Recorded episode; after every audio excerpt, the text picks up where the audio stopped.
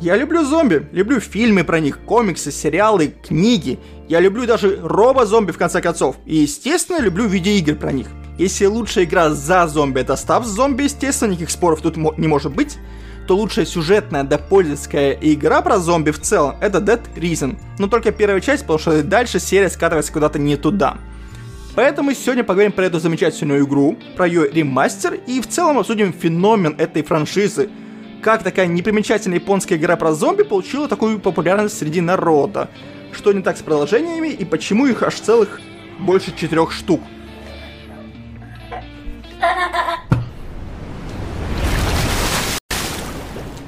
А вы, Иван, вы смотрите или слушаете ДПГ подкаст. И сегодня мы обсуждаем Dead Reason. Прекрасную игру, которая по сути является видеоигранизацией прекрасного фильма Джона Ромера, где группа выживших обороняется против зомби-апокалипсиса в огромном торговом центре. Чуть позже, кстати, выпускал еще свой фильм Зак Снайдер по такой же концепции, только группа выживших была чуть побольше, зомби было еще больше, и торговый центр тоже был еще больше. Но к Заку Снайдеру у меня свои претензии, мы ее обсуждать будем как-нибудь в другой раз, специально для этого сделаем отдельный выпуск. Сегодня же поговорим именно про Dead Reason. И завязка у нас тут в самом деле похожая. Мы играем за Фрэнка Уэста, репортера, который в поисках сенсации узнает, что небольшой город в Колорадо, Виламет на 53 тысячи жителей всего лишь окружили военные и не пускают, не выпускают никого оттуда. Он нанимает вертолет и отправляется в центр событий, чтобы узнать, что там происходит, потому что его чуйка репортерская подскажет, что там его ждет сенсация, которая сделает его звездой. И в самом деле он видит, что город окружен военными, стоят кордоны, а внутри в самом городе происходит что-то странное. Какие-то странные люди пытаются убить или даже съесть других людей. Он становится свидетелем некоторых их сцен, после чего замечает, что вокруг торгового центра, огромного торгового центра в этом городе, скопление таких же странных элементов, которые пытаются пробраться внутрь. Они подлетают туда, но тут их замечают военные, отправляют за вертолетом еще несколько вертолетов, чтобы его сбить наверняка. Фрэнку приходится тут же решать. Он предлагает пилоту вернуться за ним через три дня, а сам спрыгивает на вертолетную площадку. И тут, собственно, начинается сама игра. У нас есть в самом деле лишь 72 часа, ну или 3 дня. И мы вольны провести их как угодно. И если через три дня мы вернемся сюда же на вертолетную площадку, то нас заберет вертолет, и мы улетим обратно со своей сенсацией. Но сможем ли мы добыть всю правду, разобраться в этом деле и найти виновных, зависит лишь от нас самих. Соответственно, все задания распределены по времени. У нас есть 72 часа, и каждые несколько часов происходит сюжетное задание. Если не успеть на какое-то из них, то все дальнейшие проваливаются – и это вполне логично, так оно и происходит, потому что события весьма важны. Не спас кого-то, то ты уже не знаешь правду. Извиняйте, как-то так. Но при этом игра не заканчивается. Ты, конечно, можешь перезагрузиться, либо начать заново, но также можно нажать кнопку «Продолжить» и играть дальше, и получить все равно какую-то концовку. Возможно, даже не самую плохую. Например, спасти всех выживших. А тут выжившие тоже есть. Так что помимо сюжетных заданий, где нам нужно кого-то спасти, что-то узнать, что-то найти, кого-то убить, есть еще выжившие. Обычно люди с разными проблемами. Кто-то укушен и переживает, что его убьют. Кто-то болен, кто-то пьян, кто-то ходить не может, кто-то напуган, кто-то думает, что справится сами, бегая с винтовкой по торговому центру, и ты его можешь переубедить кто-то защищается в оружейном магазине и не хочет с тобой идти, пока не поверит тебе, что в самом деле есть какое-то убежище. Для этого нужно принести фотографию этого убежища, так только тебе поверят. Потому что Фрэнк фотограф, у него всегда камера есть, это тоже э, активный элемент геймплея, фотографировать все вокруг. И в целом спасение выживших это побочное задание, которое не доставило много боли, об этом поговорим чуть позже, но тем не менее. И еще одна активность у нас есть, это психи. Мы не всегда понимаем, что это именно задание на психа, но тем не менее. Некоторые люди после прошедших событий, которые немножко повредили их психику, и они каждый по-своему безумен и крайне агрессивен. Есть у нас владелец супермаркета, который всеми силами пытается защитить свой дорогой супермаркет от покусительств окружающих людей на него. И неважно, люди это или зомби. Есть ветеран Вьетнама, который поехал кукуха и видит везде вьет... вьет... вьет... вьет... вьет... вьетконгерцев. Вьет... Вьет... Вьетконги... Вьетконгерцев. вьетконговцев и развешивается их по магазину строительному, снимает с них скальпи, в общем, орудует огромным мачете. Есть безумный клоун, который расстроен тем, что над ним больше никто не смеется, и поэтому орудует двумя бензопилами. Почему? Неважно. И в целом эти психи довольно-таки интересны, потому что зачастую они перед смертью наконец забраться в себя безумие и немножко благодаря даже Фрэнку за, за помощь, говорят какие-то интересные фразы, и в целом ты понимаешь, что это не просто безумие ради безумия, как это бывает в японских играх, а это именно японская игра, Capcom ее сделала в 2006 году для, специально для консоли Xbox 360. Что странно, Capcom делает эксклюзивную игру для американской консоли. Бывает такое странное. И в целом, эти психи составляют весьма немалую долю атмосферы. Они полюбились игрокам и в дальнейшем с ними сделали страшные вещи. Но мы обсудим чуть позже еще, что с серией не так.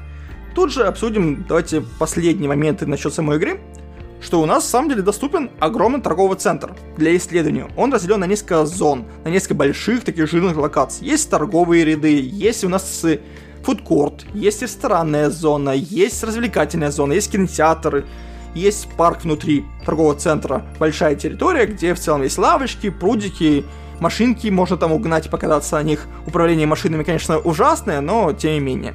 Есть еще подземная часть, подземные туннели, через которые можно в теории быстро преодолеть расстояние, из, попасть из одного центра, из одной локации в другую локацию, не преодолевая подземный, по земле путь. Но проблема в том, что под землей куча зомби. В туннелях их реально сотни, тысячи. И если у тебя нет машины, то твое путешествие может очень быстро закончится. А машин под землей не так уж много, их всего лишь две там. Такие дела. И еще одна фишка, которая выделяет игру на фоне других, ну, кроме тысяч зомби на экране, естественно, да, это то, что ты воюешь с этими ордами зомби всеми подручными способами. Ты можешь взять тарелки, биты, клюшки, футбольные мячи, газонокосилки, другой садовый инвентарь какой-то. Все, что ты не найдешь, можешь использовать как оружие против зомби. Ну, при условии, что это в целом ты можешь поднять. Допустим, ты из стены не можешь выдернуть кусок бетона, как это в контрол ты делал, верно? Потому что ты обычный человек все-таки. И этим игра и захватила внимание пользователей. И при этом всем, и психи, и зомби, и разные способы их уничтожения, это все равно была весьма серьезная игра. То есть зомби пугали, они были угрозой. Ты реально их боялся и считался с ними, потому что они могли тебя реально просто съесть. И у нас и были еще военные, которые приезжают на третий день, и они тоже являются весьма серьезной силой, потому что они очень быстро тебя убивают. Есть сектанты, поехавшие полностью, которые тоже весьма изобретательными в способах тебя убить. И это все добавляло атмосферы. Сам сюжет был не особо интересный, он э, делал небольшую интригу, и в целом было интересно узнавать события, произошедшие до и в целом непосредственно во время инцидента, э, но он был клишированный. Но вот сама атмосфера такая гнетущая была очень важна. Это не была веселая прогулка, прогулка про то, что гы-гы-гы, я надел платье и мочу зомби с помощью бензопилы. То есть, конечно, такое тоже можно было делать, но все равно атмосфера была такая более гнетущая, более серьезная.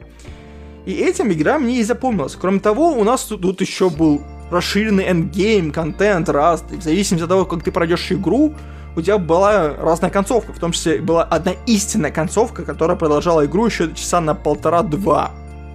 Кстати, один игровой день равняется двум, игровым, э, двум реальным часам. Соответственно, полное прохождение игры на обычную концовку это 6 часов. А у нас есть еще режим Overkill, Overtime, который добавлял еще часа полтора, два, а то и три, если ты сильно там будешь тупить и делать что-то не то, что нужно. При этом э, в игре было много механик. Например, если тебя э, сектанты ну, типа убьют, то ты проснешься у них в логове, и тебя будет пытаться принести в жертву, и ты можешь спастись оттуда при этом. Если, допустим, ты доживешь до овертайма, то ты будешь уже заражен, и у тебя будет ограниченное количество времени для того, чтобы найти себе лекарство. Если ты не сделаешь, то ты превратишься в зомби. При этом, чем дольше время ты затягиваешь, тем все серьезнее, серьезнее проявляются на тебе эти побочные эффекты. Будешь медленнее ходить, шататься, тебя будет тошнить, ты будешь ронять оружие.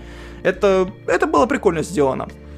Из того, что было не очень сделано, это, наверное, управление было не очень хорошее, скажем так, плюс прокачка. Прокачка была отвратительная, потому что изначально Фрэнк ходил очень медленно. Это было немножко оправдано тем, что он, спрыгнул с вертолета и повредил ногу, но на этом особо никто не акцентировал внимание, но при этом ходил он очень медленно, без прокачки. Носил оружие очень мало, оно ломалось очень быстро, и в целом дальше, дальше, дальше, вы понимаете. Поэтому без прокачки делать в Dead крайне было мало что удобно. Можно было делать многое, но удобно мало. Благо были способы быстро прокачаться. Но даже с этими минусами э, игра все равно была классной. Она была интересной и атмосферной, что более важно в этом всем. И вот сейчас, не так давно, на десятилетие серии вышел ремастер первой части, и еще вторую часть тоже они отремастерили, но о ней чуть попозже поговорим. И что меня порадовало, во-первых, они чуть-чуть потянули графику, она довольно-таки устаревшая, все еще анимация, особенно весьма скудные. Но при этом они добавили русский язык, во-первых, субтитры, но и то радостно, потому что на момент выхода там не было локализации, я играл на Xbox 30 на английском. Здесь добавили субтитры, причем, я бы сказал бы, даже они не самые паршивые были, что я видел в целом в жизни. Неплохие субтитры. Э, и в целом все. Мне кажется, добавили еще отражения какие-то такие помпезные. Это не RTX, конечно, но запеченное отражение. Но это удивило меня. Я не ожидал, что они будут этим заморачиваться. Во всем остальном это все та же самая игра, которую мы играли, играли в 2006 году. Но чуть более подкрученная картинка, добавлены, добавлены версии на, на PlayStation, собственно. На ПК добавили версию, по-моему, то есть на ПК тоже Dead Rising можно поиграть, потому что раньше он был эксклюзивной игрой для Xbox, что ограничило аудиторию. Так что в целом you are welcome. You are welcome, добро пожаловать, кто не играл, крайне-крайне рекомендую.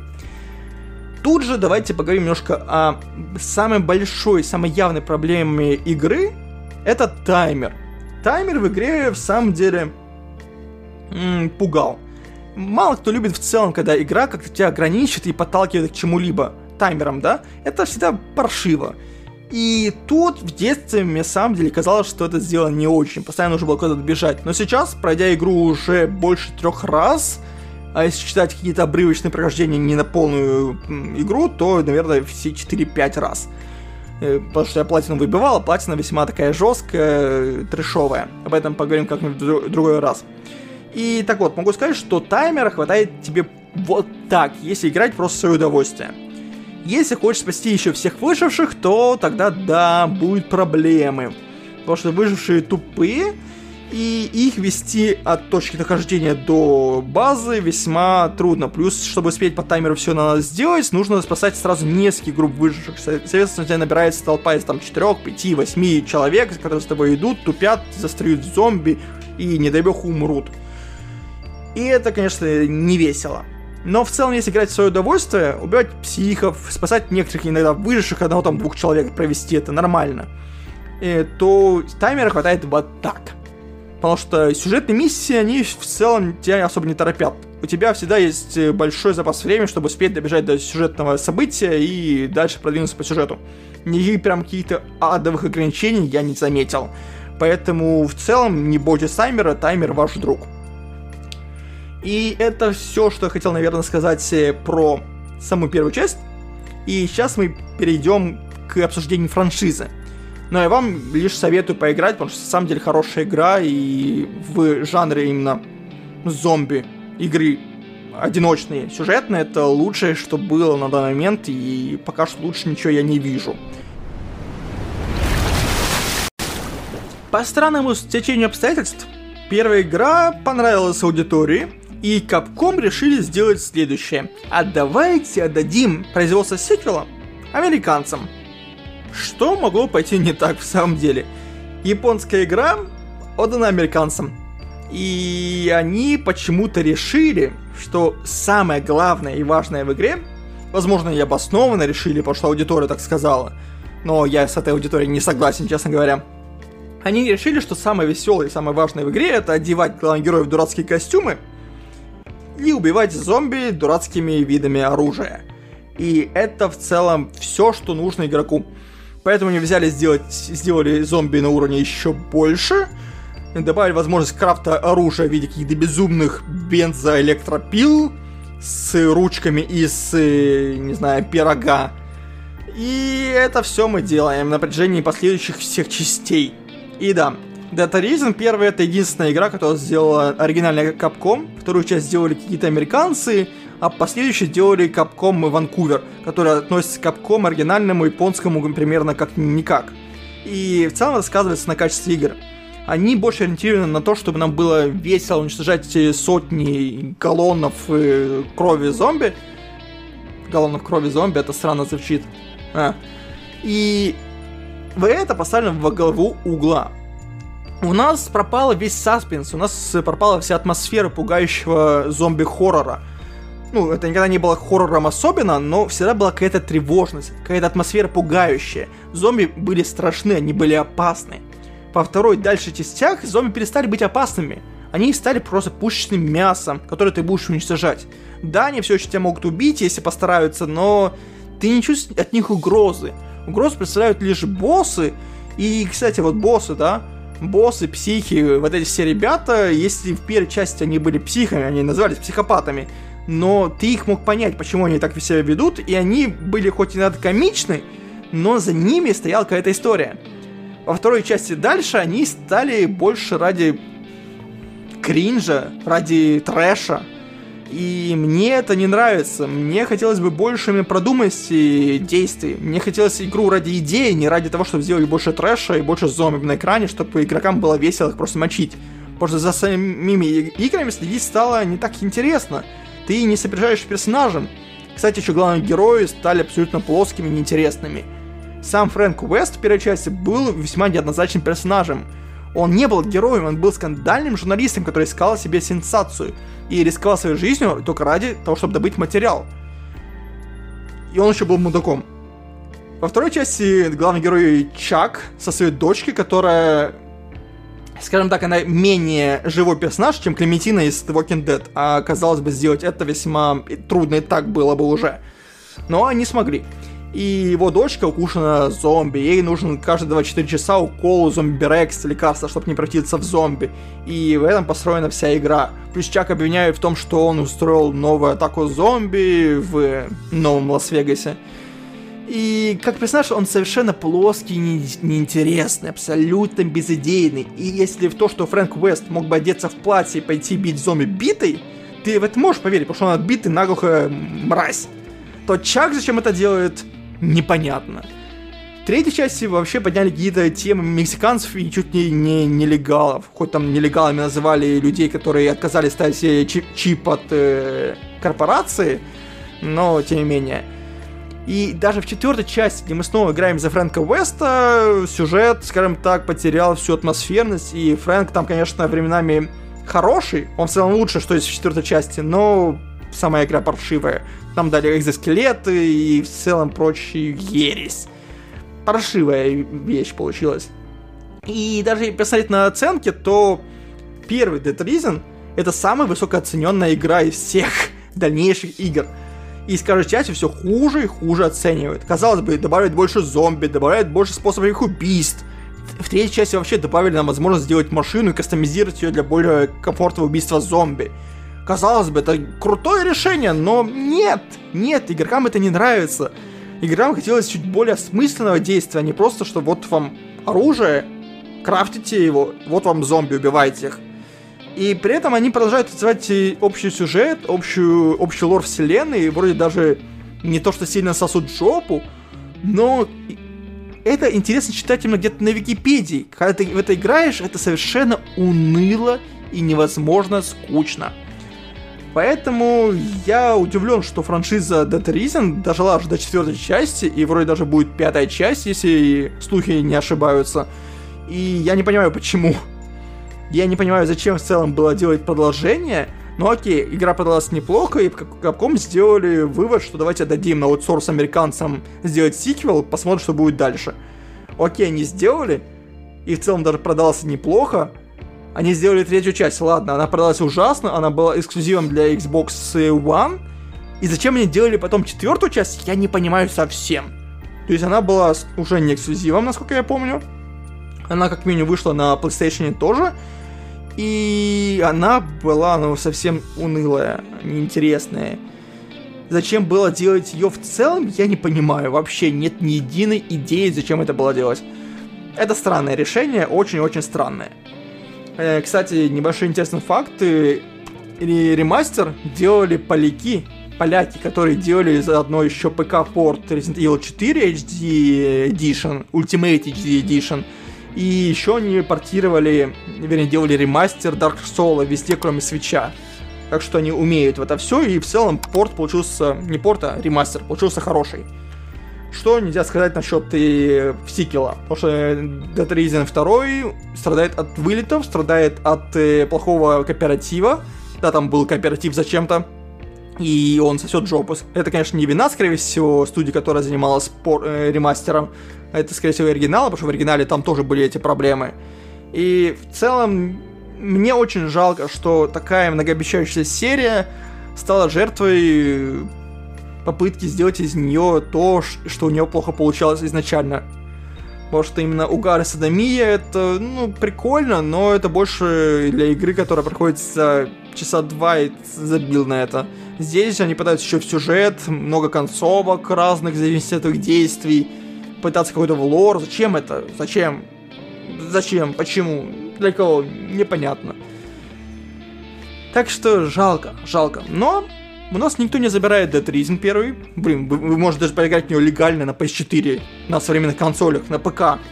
Так что поиграйте, это того стоит, а вот с последующей части можете пропустить со спокойной душой. Они того не стоят, и в целом не, не упустите ничего, если в них не будете играть. На этом, я думаю, мы сегодня закончим. Я все, что хотел, рассказал вроде бы. Про платину в Dead Rising мы поговорим как-нибудь в отдельном видео, посвященном, собственно, платине потому что там есть что мне рассказать. Например, про Achievement, где нужно продержаться 14 игровых дней без э, сохранения, без выхода из игры, без выключения консоли, все такое. То есть это... Нет, там 7 игровых дней, то есть 14 реальных часов. О, это кошмар. Это ужас. Так что платину не рекомендую делать никому, она очень душная. Хоть и в целом меня после платины игра не отталкивает до сих пор, я вот даже ее стримлю иногда. Такие дела. В общем, всем спасибо за просмотр. Надеюсь, вам понравилось. Э, в следующий раз мы поговорим, не помню про что. Вроде мы про какой-то фильм будем говорить. Но подписывайтесь на канал, если вы этого еще не сделали. Ставьте лайки, пишите комментарии, колокольчики. Ну, вы знаете, что делать. С вами был Злогейзер. И всем пока.